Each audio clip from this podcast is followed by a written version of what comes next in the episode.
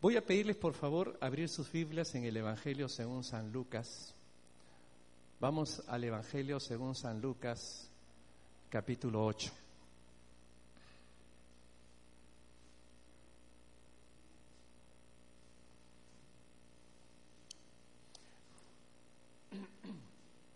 Lucas capítulo 8, versículos 40 al 48 vamos a leer en esta mañana.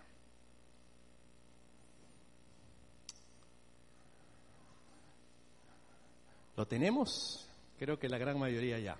Dice así la palabra de Dios. Cuando volvió Jesús, le recibió la multitud con gozo, porque todos le esperaban. Entonces vino un varón llamado Jairo, que era principal de la sinagoga, y postrándose a los pies de Jesús, le rogaba que entrase en su casa, porque tenía una hija única, como de doce años, que se estaba muriendo. Y mientras iba, la multitud le oprimía. Pero una mujer que padecía de flujo de sangre desde hacía doce años, y que había gastado en médicos todo cuanto tenía y por ninguno había podido ser curada. Se le acercó por detrás y tocó el borde de su manto y al instante se detuvo el flujo de su sangre. Entonces Jesús dijo, ¿quién es el que me ha tocado? Y negando todos, dijo Pedro y los que con él estaban, Maestro, la multitud te aprieta y oprime y dices, ¿quién es el que me ha tocado? Pero Jesús dijo, alguien me ha tocado, porque yo he conocido que ha salido poder de mí. Entonces cuando la mujer vio que no había quedado oculta, vino temblando y postrándose a sus pies, le declaró delante todo el pueblo por qué causa le había tocado y cómo al instante había sido sanada. Y él le dijo, hija, tu fe te ha salvado, ve en paz. Amén. Esta es una de las historias bíblicas, creo yo, llenas de todo un mensaje de esperanza que nos muestra cómo Dios puede obrar mucho más allá de lo que tal vez nosotros nos imaginamos. Esta historia seguramente la hemos leído en tantas oportunidades. Yo mismo la he leído tantas veces y cada vez que la leo me emociona una vez más. Hasta creo haber predicado de esto en anterior oportunidad. Pero quiero en esta mañana enfocarme en algo. Básicamente una pregunta. La pregunta es, ¿qué hacemos cuando estamos perdiendo las esperanzas? ¿Qué hago si veo que los años pasan y el problema no se soluciona. Lo único que puedo tal vez empezar a acumular es tristeza, desilusión, tal vez desesperanza, hasta dudas de pensar de que Dios no me escucha, de que Dios no es justo.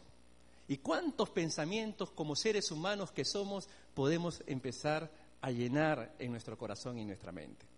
Por eso que a la luz de este pasaje Permítame responder a esa pregunta. Y yo creo que esta historia nos va a ayudar a responder a esa pregunta. ¿Qué hacemos cuando nos estamos desalentando? ¿Qué hacemos cuando estamos perdiendo esperanza? Si ustedes observan en el pasaje, miren cómo comienza, versículo 40. Cuando volvió Jesús, le recibió la multitud con gozo porque todos le esperaban. Noten ese detalle. Hay una multitud que dice que lo está esperando con gozo. A Jesús no siempre hay multitudes que lo esperan con gozo. Si ustedes notan la primera frase dice, cuando volvió Jesús. Yo les pregunto, ¿de dónde es que había vuelto? ¿Saben de dónde volvió? Si ustedes leen los versos anteriores, van a, notar que él vuelve de una ciudad que se llama Gadara, en donde hizo un milagro que asustó a mucha gente. ¿Cuál fue el milagro? Había un hombre poseído por los demonios. Y lo que hace Jesús es liberar a ese endemoniado y permite que los demonios pasen a una manada de cerdos. Esos cerdos pierden el control y se avientan por un despeñadero y se ahogan. Esa acción asustó a la gente de Gadara, al punto, si ustedes leen conmigo el versículo 37, arribita, miren lo que dice, entonces toda la multitud de la región alrededor de los Gadarenos le rogó que que se marchase de ellos, pues tenían gran temor. ¿Te das cuenta el contraste? Versos anteriores, una multitud que le dice, vete, márchate de aquí, no te queremos, nos estás asustando, no nos parece bueno tu mensaje. Avanza Jesús, vemos el versículo 40 y otro contraste. Ahora vemos a una multitud ya no atemorizada, ya no asustada, sino una multitud con gozo, que está de alguna forma queriendo ver, escuchar acerca de Jesucristo, porque de alguna manera ya la fama de Jesucristo había trascendido. Y sabían que Jesús no era un simple maestro, no era un simple rabino, era el Hijo de Dios que tenía palabras de esperanza, palabras de poder, que podía restaurar y sanar cualquier herida que pudiera haber en nuestro corazón. Por eso que vemos aquí a una multitud que le recibe con gozo. Ahora, ustedes imagínense un momentito. Cuando hay multitud de gente, es obvio que hay multitud de problemas. Vamos a quizá ponerlo un poco más suave, multitud de necesidades. Cada persona es un mundo, cada persona tiene sus cosas, sus situaciones. Aquí mismo, no seremos una multitud, pero sí estoy seguro que si nos ponemos a conversar cada uno, vamos a encontrar que cada uno tiene sus propias necesidades, sus propios pensamientos, sus propias luchas, sus propias batallas. En una multitud de personas Vamos a encontrar gente enferma, vamos a encontrar gente angustiada, gente deprimida, gente que quizás está diciendo, ¿cómo hago para resolver este problema? Los años pasan y no encuentro solución, habrá esperanza para mí, me encuentro atrapado. ¿Cuántas veces estamos en situaciones como que pareciera que estamos contra la espada? ¿No? Si es que hay espada, aunque ahora usan revólver, ¿no? Contra el revólver y la pared, ¿no? Y estamos ahí como que no sabemos a dónde ir, atrapados. Hay un dicho viejo que dice, para muestra un botón. Pues en este relato, para muestra de lo que pasa en una multitud, dos botones. Miren el primer botón. Vamos a mirar los dos botones, pero nos vamos a quedar con uno de ellos, que va a ayudarnos a responder la pregunta que les hice al comienzo. ¿Cuál fue la pregunta que les hice? ¿Qué podemos hacer cuando estamos perdiendo la esperanza? Miren ustedes, ¿qué pasa? Versículo 41, vamos a leer el relato con calma y tranquilidad. Dice el versículo 41, entonces vino un varón llamado Jairo, que era principal de la sinagoga, y postrándose a los pies, le rogaba que entrase en su casa. ¿Por qué? Porque tenía una hija única, única hija, como de 12 años que se estaba, ¿qué? muriendo. Lucas tiene la peculiaridad en sus escritos de poner detalles. Y entre los detalles nos describe quién es este Jairo. Jairo es un hombre importante, como ustedes pueden notar allí, principal de la sinagoga. No era un cualquier personaje, era un hombre importante, era un hombre de influencia. Para que tú veas que no solamente la gente pobre o gente anónima sufre, la gente importante también sufre. La gente que está en las esferas altas, que nosotros los vemos que brillan y que salen en los periódicos, que salen en la televisión, y tal vez hay veces soñamos en ser como ellos, esa gente sufre, y tal vez sufre mucho más que lo que nosotros podemos estar pensando. Y este hombre, como dice aquí, el principal de la sinagoga, se postra a los pies de Jesús y le rogaba que entrase en su casa porque su única hija, y miren el detalle que pone, 12 años. Quiere decir que Jairo había disfrutado a su hija desde muy pequeña, la había visto crecer, reírse, jugar, pasear. Una niña que a los 12 años ya está entrando a la adolescencia, ya está a punto de ser mujercita. Tanta alegría, tanta felicidad. Y miren, Jairo es el caso de una persona que tuvo años de bendiciones, de alegría, de deleite, y de la noche a la mañana, ¡bum! todo se le desmorona, todo se le cae. ¿Cuántas veces hemos vivido años de tanto fervor, de tanto entusiasmo, pero un detalle nos tira todo abajo? Ejemplo lo que está viendo Marcelita, ¿no? Como una situación así se derrumban tantas cosas, tantos planes, tantos sueños, tantas ideas, se viene abajo. Y en la vida, querido hermano, tú vas a vivir tal vez años de fervor, años de alegría, pero ocurren cosas que te traen abajo todo, al piso, al suelo. Después de tanta alegría, después de tanta bendición, su única hija se está muriendo. Y él desesperado, buscando qué hacer. El otro caso, le dije que eran dos botones, ¿no? Esta es una muestra. El otro caso es al revés. No es una persona que ha vivido años de alegría, sino todo lo contrario. Ya está viviendo muchos años con tremendos problemas. Noten versículo 43. Pero una mujer que padecía de flujo de sangre, desde hacía qué? ¿Se dan cuenta cómo el evangelista Lucas se preocupa y nos pone la edad de la niña y la edad de la enfermedad? Como para que hagamos una comparación, ¿no? no por algo están esas edades ahí, esos años. Como para que pensemos, mira, el otro tuvo 12 años de alegría y la otra viene viviendo 12 años de tristezas. Pero los dos están necesitados. Los dos están queriendo encontrar respuesta y solución a su problema y están buscando en Jesucristo la razón y la solución a lo que ellos están viviendo. Por eso que vemos después que, y eso es lo que vamos a ver más adelante, el detalle de, cómo ella después busca la respuesta y la solución a su problema. Pero ahí está el punto, querido hermano, que quería mencionarles de primera instancia. En una multitud, en un grupo, vamos a encontrarnos con muchas y variadas necesidades. Tú tienes las tuyas, yo tengo las mías. Pero qué bueno es saber que hay una respuesta, que hay una solución, que hay una esperanza. Que podemos levantar los ojos al cielo y saber que Dios puede hacer algo por nosotros. Que no estamos solos, que tenemos la esperanza y la confianza de que Jesús está vivo. Que Él siempre nos va a extender la mano y si estamos en el piso y, más, y hemos caído de lo más hondo, ahí es donde llega la gracia y la misericordia de Dios para levantarnos, para restaurarnos y para llevarnos por un camino nuevo de esperanza. Ahora, Vamos a quedarnos con el caso de la mujer, porque el caso de la mujer nos va a ayudar de manera mucho más exacta a responder a la pregunta, ¿qué hago si estoy perdiendo las esperanzas? Porque esta mujer ya viene por varios años con un problema. ¿Qué hago? Nosotros cuando tenemos un problema por una semana, a veces nos desesperamos, un mes, wow, ponle un año hermano, dos, tres, y a veces tenemos que cargar con problemas por muchos años.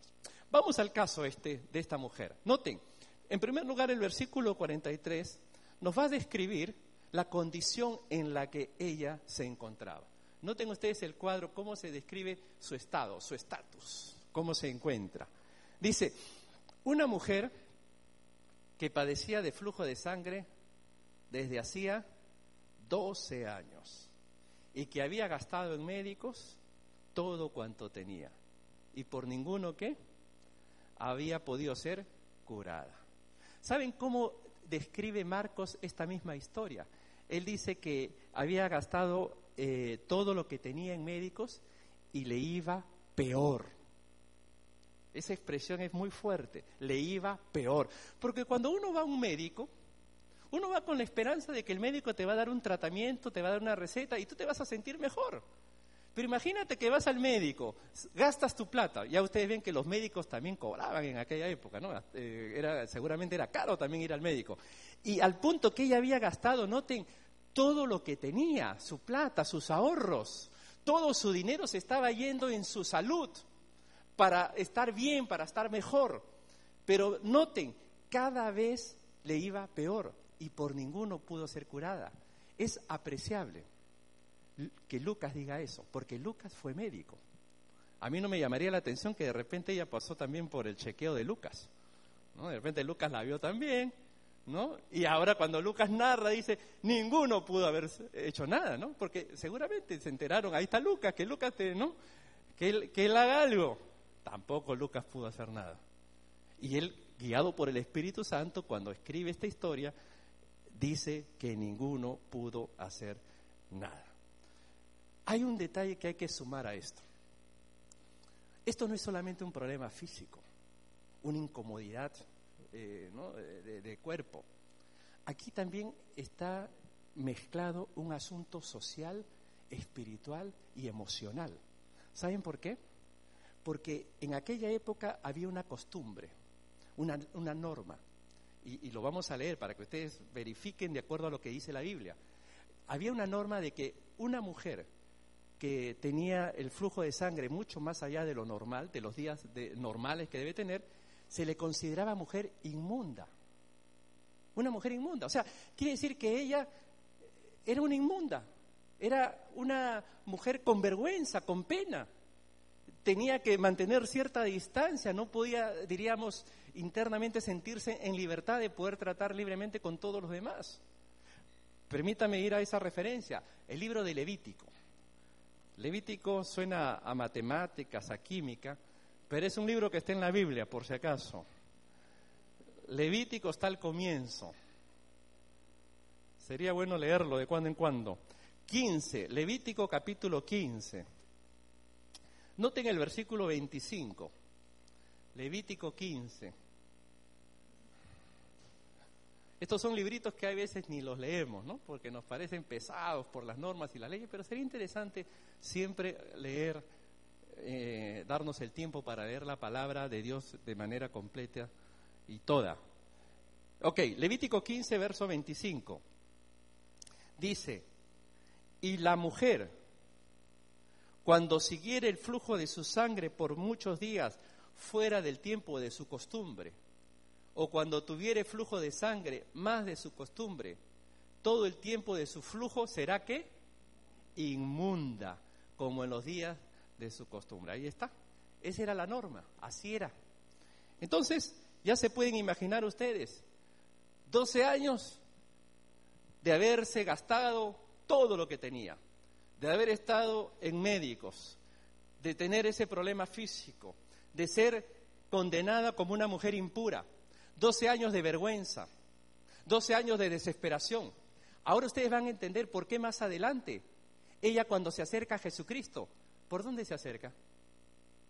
Por atrás, porque no quiere dar la cara.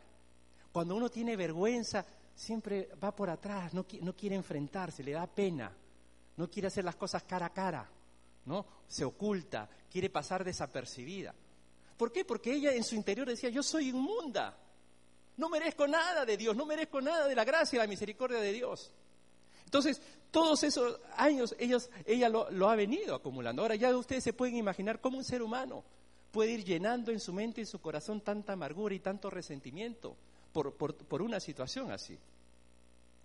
Pero déjenme decirles que Dios no ha creado al ser humano para que sufra y para que viva así. Si bien es cierto, estamos en la tierra y vamos a ser probados, y, muchas de las pruebas nos sirven como lección y como enseñanza, nosotros no pensemos que Dios nos encamina siempre para que estemos sufriendo. Él quiere siempre extendernos la mano. Eh, eh, eh, y creo que nosotros tenemos que darnos cuenta que lo que estamos viendo aquí, en un sentido, es consecuencia de la realidad que nos toca a todos nosotros. Nosotros estamos afectados por el pecado. El pecado ha alterado a toda la raza humana. Y de alguna manera pues nos enfermamos, sufrimos, eh, eh, experimentamos pérdida de trabajo, experimentamos circunstancias dolorosas, conflictos de familia, todo ello forma parte de las consecuencias. Hemos experimentado una serie de males y, muchas veces, muchas veces, la, gente por encontrar respuesta en esa desesperación hace lo que sea, busca respuesta en donde sea. Y es por eso ahí es donde surge, quizá identificándonos con la pregunta, ¿se acuerdan que hizo una vez el salmista? El salmista en su desesperación dijo, ¿de dónde vendrá mi socorro? ¿De dónde vendrá? ¿Qué hago? ¿De dónde vendrá mi socorro? Puede haber dicho esta mujer porque ya van 12 años que cargo con este problema. ¿De dónde vendrá mi socorro? Dirá alguien, porque da la impresión de que todo lo que yo hago sale mal. Hay gente que cree que ha nacido para ser un perdedor y que cree que todo lo que emprende, todo lo que hace lo va a malograr. ¿De dónde vendrá mi socorro? Dirá alguien porque está enfermo. ¿De dónde vendrá mi socorro para resolver este conflicto que estoy viviendo? ¿Cuántas veces en el seno familiar algún joven se dice, ¿de dónde vendrá mi socorro? Porque no sé qué hacer, porque veo que mis padres se quieren divorciar.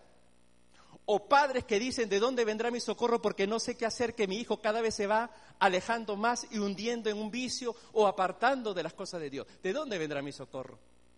¿De dónde vendrá mi socorro para poder salir de esta situación crítica que estoy viviendo? De esta angustia, que nos levantamos y lo único que queremos es llorar. Que nos levantamos y lo único que queremos es que, que nadie nos vea, no hablar con nadie, estar escondidos, estar encerrados. Y, todas esas angustias que invaden al ser humano, ¿de dónde vendrá mi socorro? Y esto creo que describe la condición en la que ella se encontraba. Pero cuando uno sigue con la historia, descubre algo impresionante que está descrito en una línea tan sencilla, pero es una línea gloriosa y maravillosa. Noten lo que dice el versículo 44. Versículo 44 dice, se le acercó por detrás. Ya ustedes saben por qué se acercó por detrás, ¿no? Tenía vergüenza, era una mujer impura, se sentía mal. Y tocó, ¿qué cosa tocó? El borde de su manto. ¿Por qué no le tocó la espalda, la mano, la cabeza? ¿Por qué va al borde del manto? Eso también es una costumbre muy típica de aquella época. Y lo vamos a mirar en un momentito, en un verso de la Biblia. Pero aquellos rabinos, aquellos maestros que se colocaban unos, una especie de chal largos que llegaban hasta los pies, se ponían en el borde unos ribetes de colores. Y la persona que se ponía eso era una manera de decir que es alguien que se ha entregado a Dios y que está dispuesto a vivir en santidad, a ser obediente al Señor. Entonces, esta mujer, como conoce la costumbre, lo que hace es tocar aquello que representa que ese hombre es un hombre santo y que confiado en su santidad Dios puede obrar de manera beneficiosa para, su propia vida. Miren ustedes, vamos al libro de números. Números, ese es otro libro rarito, ¿no? Antiguo Testamento. Ese sí suena a matemáticas, combinado con física y química.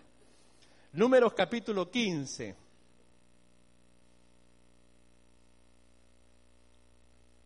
Noten. Números capítulo 15, versículos 38 en adelante. ¿Ya lo tenemos? Ok, dice así.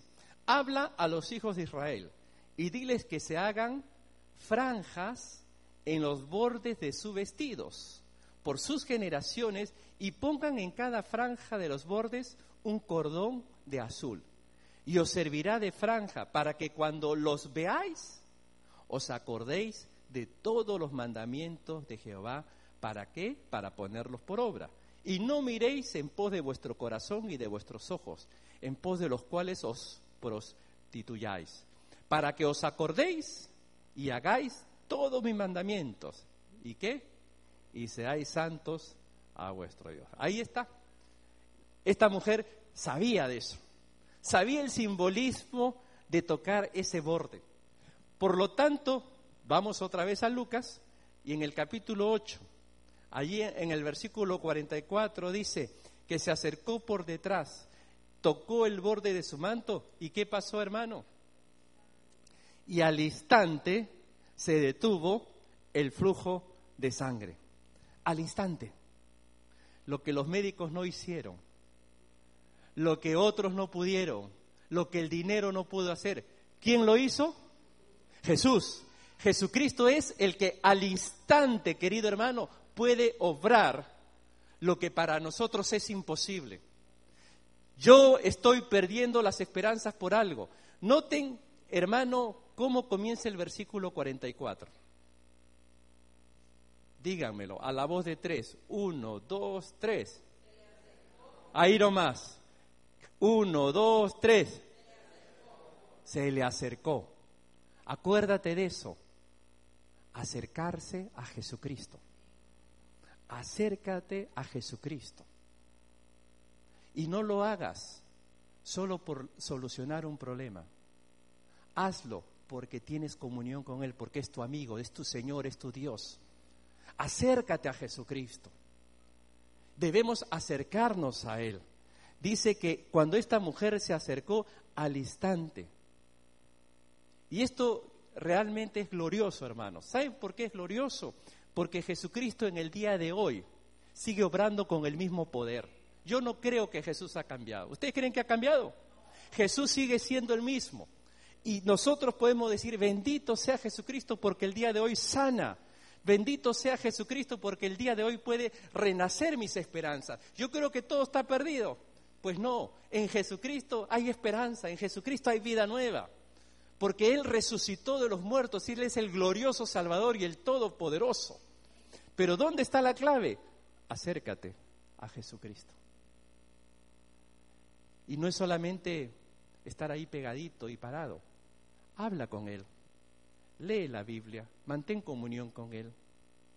Porque hay veces tenemos que ser sinceros, que podemos nosotros llevar nuestro cristianismo a una simple religiosidad, a una simple costumbre, pero no tenemos trato ni comunión con nuestro Dios. Y creo que ahí es donde radica muchas veces la raíz y la clave de mucho de nuestra incertidumbre para resolver problemas. Cuando, porque problemas van a haber. Yo no estoy diciendo que el que se acerca a Dios no va a tener problemas. No, sí. Si tú te acercas a Dios, es muy probable que tengas más problemas, que tengas más dificultades, pero vas a tener la fuente, el poder, la confianza y la esperanza de que Dios tiene todo bajo control. Que a Él no se le escapa ni un detalle. Yo estoy perdiendo el pelo y el Señor sabe cuántos pelos me van quedando, ¿no? Por más que yo esté mirando en el espejo cómo, va la cosa, ¿no? Él sabe cuántos pelos nos está quedando, Él sabe todo, mi hermano. Y debemos nosotros tener la plena confianza y la plena certidumbre, como dice la historia, de acercarnos, de acercarnos a Jesucristo. ¿Cuál fue la clave para que esta mujer sea sanada? Se acercó a Jesucristo. ¿Y saben cómo se acercó? Así como estaba. Tú te has encontrado seguramente con gente que cuando les le ofreces a Jesús y el amor de Dios, ¿saben lo que te dicen? Lo voy a pensar. Déjame estudiarlo. Otros creen que tienen que ser buenos. Primero tengo que ser bueno para recién dar el paso. Primero tengo que cambiar y dejar algunos pecados para recién entregarme. Esta mujer no estuvo con esas cosas. Ella era inmunda, ella era pecadora, ella estaba enferma. Ella no, no, hizo nada antes. Simplemente, así como está, se acercó a Jesucristo. Por eso que Jesús es preciso cuando dice, venid a mí los que estéis cargados y trabajados, porque yo os haré descansar. Así como estamos, querido hermano, no esperes reformar nada, preséntate tal como estamos, porque justamente en el proceso de querer cambiar y arreglar las cosas, demoramos nuestra manera de acercarnos a Dios. Ahora, hay un detalle aquí. Cuando leemos en el versículo 45, ustedes van a, dar, van a darse cuenta que el Señor va a dar oportunidad para que esta mujer haga lo que nosotros en términos populares decimos, hay que dar testimonio de la obra de Dios. ¿Y cómo lo hace? Dice el versículo 45. Entonces Jesús dijo, ¿quién es el que me ha tocado? Y negando todos dijo Pedro y los que con él estaban. Como siempre Pedro, ¿no? Hablando primero. Maestro, la multitud te aprieta y oprime. Y tú dices, ¿quién me ha tocado? Como diciendo, Señor, me parece que estás un poco tontito, ¿no? ¿Cómo, vas a preguntar quién me ha tocado si todos te están aquí apretando? Es como que yo ahora le dijera, ¿quién me está mirando? ¿No? ¿Quién me está mirando? Es una pregunta tonta, ¿no? Todos me están mirando, ¿no? Algunos más dormidos que otros, pero me están mirando, ¿no? Eh, eh, eh, esa es la, realidad, ¿no? Ahora, Jesús se da cuenta que hubo un toque diferente. Y esto ya te va enseñando, hermano, Tú puedes tocar al Señor, pero tocarlo por conveniencia, por interés. Por eso que hay gente que ora y no pasa nada. ¿No? Eh, no es el toque de fe, no es el toque de confianza, no es el toque de, de rendición y como vemos más adelante, de postración. Yo no sé cuántas veces has practicado el postrarte ante Dios. Una cosa es arrodillarse, ¿no? Tú te arrodillas, pero postrarse es como caer, ¿no? Con el rostro en tierra, rendido y postrado porque te estás humillando y tienes tal y no lo estás haciendo por por forma. Y, y creo que el mejor espíritu para postrarse al Señor es cuando el Señor te guía a solas. Porque hay veces en público uno puede ¿no? hacer figurete ¿no? de, postración, pero no hay como a solas, póstrate ante tu Dios, si verdaderamente te sientes humillado ante su presencia. Creo que nos hace falta a veces quebrantar nuestro orgullo, quebrantar nuestro corazón y humillarnos ante el grande y el todopoderoso. Porque eso es lo que no solamente lo hizo Jairo, lo hizo esta mujer también. Vinieron y se postraron. ¿Y por qué nos cuesta postrarnos ante Dios? Hay veces porque estamos llenos de mucho orgullo, mucha cosa. Eh, pero el postrarse es como, como reconocer que, que, no soy nada y tú eres todo. Y, noten allí, ¿no? Jesús eh, se da cuenta que hay un toque diferente, ¿no? Se da cuenta que alguien toca de manera distinta. Por eso, querido hermano, tal vez eso nos lleva a reflexión. ¿Cómo yo me estoy acercando a Dios? ¿Cómo lo estoy tocando? Lo estoy tocando solamente por, ¿no? Como el médico que necesita salud. Eh, hay veces nuestra creencia de Dios es creer que Dios está para resolver problemas. Mientras me resuelva mis problemas, todo marcha bien. Pero no, hermano. Dios es Dios, él, él es el rey. Él merece toda la adoración, todo el reconocimiento, nos dé o no nos dé. Pero creo que es ahí donde nosotros tenemos que darle el reconocimiento que Él se merece. Por eso que Jesús sabe discernir y se da cuenta quién toca, ¿no? quién aprieta por conveniencia y quién toca con fe. Y es ahí donde esta mujer se da cuenta que ha quedado ¿no? Eh, en evidencia y dice el versículo 46 y 47. Pero Jesús dijo, alguien me ha tocado porque yo he conocido que ha salido poder de mí. Entonces cuando la mujer vio que no había quedado oculta, noten cómo llega, temblando y qué, postrándose. ¿Cuántas veces nos ha pasado eso para venir a la presencia de Dios? No es verdad que a veces somos medio relajados y confianzudos, ¿no? Vamos a orar ya.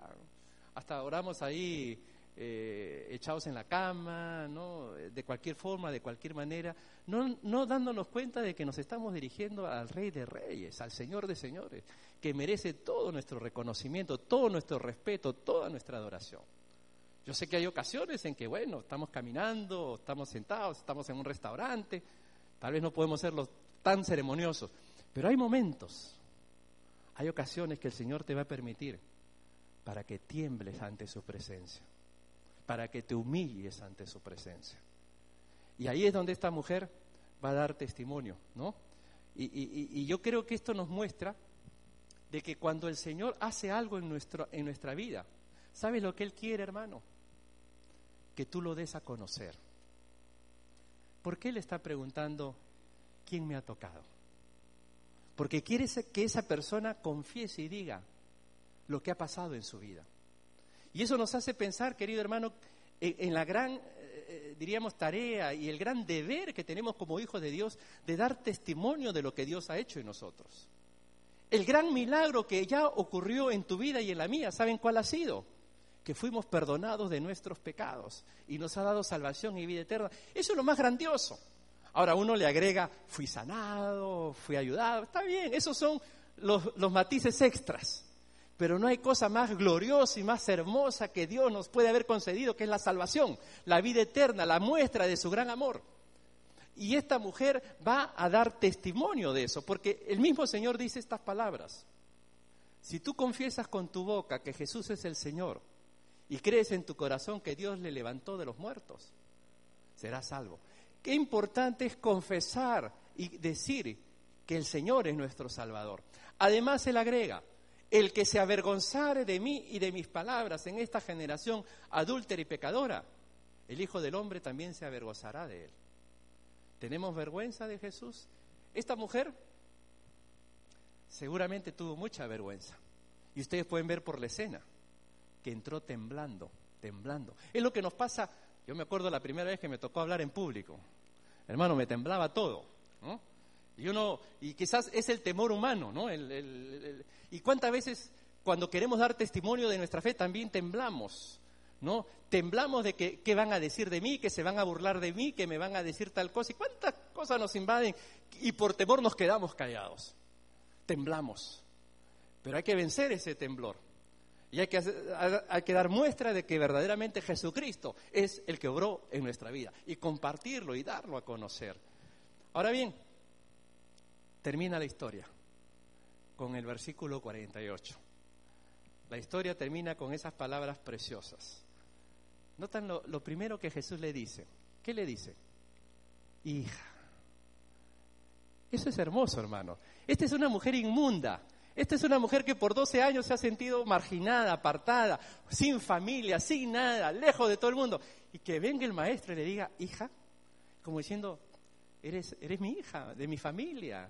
Le está dando un trato afectuoso, cariñoso, amoroso. ¿No? que, tú escuches que te digan hija es porque alguien te está, te está hablando con cariño. Te está diciendo, tú eres mi hija, ¿no? Te está invitando y te está, está, te está integrando a la familia. Ya para mí la palabra hija, esa mujer se debe haber caído al piso, de, la emoción y de la alegría de escuchar que, ya, no es, ya no es la inmunda, ya no es la pecadora, ahora es su hija. Eso es algo muy especial que ella empieza a recibir. Pero acto seguido le dice, hija, tu fe te ha salvado. Noten qué importante, hermano, es la fe. Jesús dice, el que cree en mí tiene vida eterna. La Biblia dice que por gracia somos salvos por medio de la fe. Necesitamos fe no solamente para empezar la vida cristiana. ¿Sabes para qué necesitas fe? Para vivirla. El justo por la fe vivirá. Necesitamos constantemente activar nuestra fe. Y la mejor manera de activar nuestra fe es estar atentos a lo que el Señor quiere decirnos. Busquemos siempre alimentarnos. Si no comemos, nuestra fe se debilita. Hay que comer, hay que buscar, hay que aprender de Dios para que nuestra fe se mantenga y siempre pongamos en alto al Señor y a su palabra. Y la gloria sea para el Señor siempre y constantemente porque es su palabra la que verdaderamente alimenta y fortalece nuestra vida la fe, tu fe te ha salvado. Noten que no le dijo sanado, salvado, porque eso es lo más importante que todo ser humano necesita. Por encima de la salud y de resolver los problemas, el Señor quiere tratar con tu alma, con tu ser, con tu espíritu y darte esa paz y esa seguridad de vida nueva. Después que le dice que tu fe te ha salvado, le da el espaldarazo y notan que le dice, ve en paz. Qué lindo, ¿no? Ahí está, la paz. Eso es una canción. Ve en paz. La Biblia, ¿saben lo que dice en cuanto a esto? Que uno de los propósitos para los cuales vino Jesucristo fue para encaminar nuestros pies por caminos de paz. Eso es algo, algo especial. Encaminar nuestros pies por caminos de paz. Y hablando de la paz, Jesús dijo, estas cosas os he hablado para que en mí. ¿Dónde está la paz? En Cristo. Por eso que hay que acercarnos a Cristo. La paz no está en lo relacionado a Cristo. A veces nosotros podemos decir, yo tengo paz si voy a la iglesia, yo tengo paz si hago tal cosa. No, no, no. Esos son los, efectos. La paz, la esencia de la paz está en Jesucristo, en mi comunión con Él. Por eso Él dice, estas cosas os he hablado para que en mí tengáis paz. En el mundo tendréis aflicción, pero confiad. Yo he vencido al mundo. Y algo más. Él dice, la paz os dejo, la paz os doy. Yo no te la doy como el mundo te la da. El mundo te ofrece una paz de fin de semana, una paz de horas, una paz de vamos a viajar, vamos a pasear, ten esto, ten el otro. Pero la paz que te ofrece Jesús es una paz genuina, auténtica, en medio de la crisis, de los quebrantos y de los problemas. Mi paz os dejo. Él no ha dicho que no vamos a tener crisis y conflictos. Las vamos a tener. Pero mi paz os dejo, mi paz os doy. No como el mundo te la da, mi paz eterna y mi paz verdadera. Quiero terminar, hermanos. Después que Jesús hizo este milagro, ¿sabes qué? Él no ha cambiado. Él sigue siendo el mismo. Jesús es el mismo ayer, hoy y por los siglos. Lo que me quiere decir a mí que si yo me encuentro como esta mujer que estoy perdiendo las esperanzas porque van 12 años cargando con un conflicto, yo puedo acercarme a Jesús. Y Jesús puede obrar de la misma forma, poderosa y milagrosa, porque Él es el mismo, el mismo que obró hace muchos años, es el mismo que puede obrar con nosotros el día de hoy. Por eso, hermano, yo quiero dejarte esta reflexión. ¿Hay algo que está pesando en tu alma y en tu corazón? Ponlo a los pies de Jesucristo. Quizás no, no puedas hacerlo ahora, pero con calma puedes ir a tu casa y póstrate ante Jesucristo. Acércate a Jesucristo. Él no ha cambiado. Él sigue siendo real, Él sigue siendo poderoso, Él sigue siendo bueno. Él sigue haciendo lo que para nosotros es imposible, para Él es posible. Él tiene todo bajo control. Y en esa confianza, como lo hizo esta mujer, acudió, acudió, se acercó a Jesucristo tal como estaba. Y ahí está la invitación que tenemos nosotros también en esta mañana.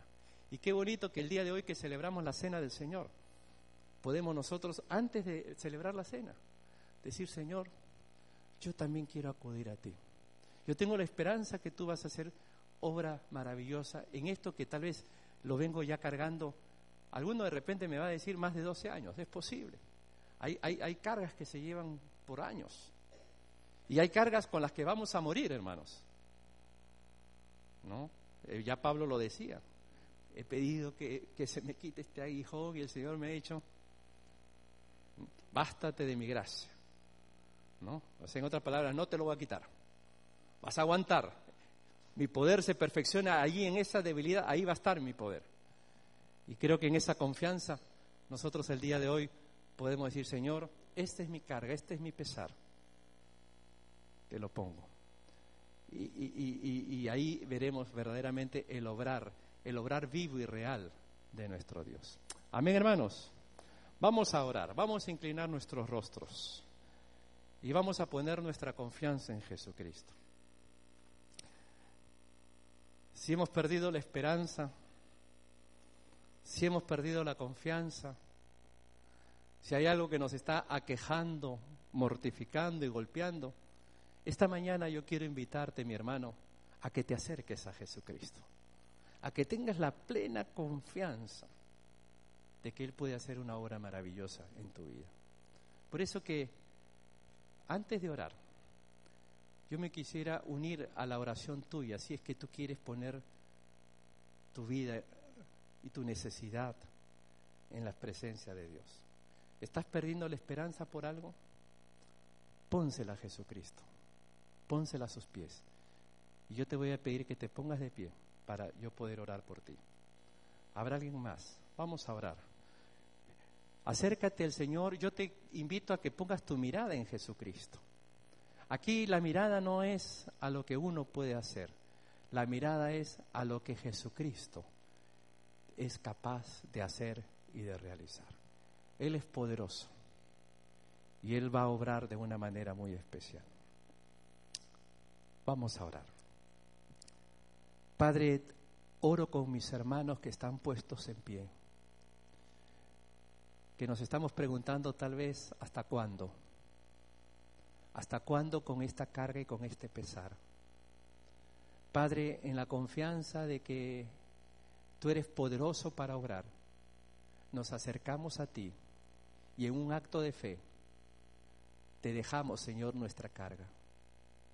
Ayúdanos, Señor, a confiar que tú tienes todo bajo control. Ayúdanos a esperar en ti y a tener la plena confianza que tú vas a guiar. Padre, danos esa fortaleza, danos fe para creer que tú vas a hacer conforme a tu poder. Bendito seas. De corazón nos rendimos a ti. Padre, tú eres lo más grande, tú eres lo más precioso, tú eres lo más hermoso. No hay Dios tan grande como tú. Tú eres único, Señor. Y por eso venimos a tu presencia y te adoramos y te honramos. Gracias, Señor, porque tomas nuestras cargas y tomas la carga de mis hermanos. En el nombre de Jesucristo. Amén.